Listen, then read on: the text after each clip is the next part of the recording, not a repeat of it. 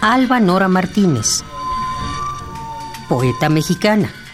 Ha publicado antologías como Después, libros para niños como Las hijas de las sirenas y una introducción al estudio de la literatura mexicana y chicana. Huellas. Hay que recorrer el cementerio. Hay que encontrar la salida. Salir de la casa ajena y extraña. Caminar entre tumbas. Alterar las cenizas. Remover y plasmar viejas y nuevas huellas y tú, ahí, observándolo todo, en medio y al fondo de la escena.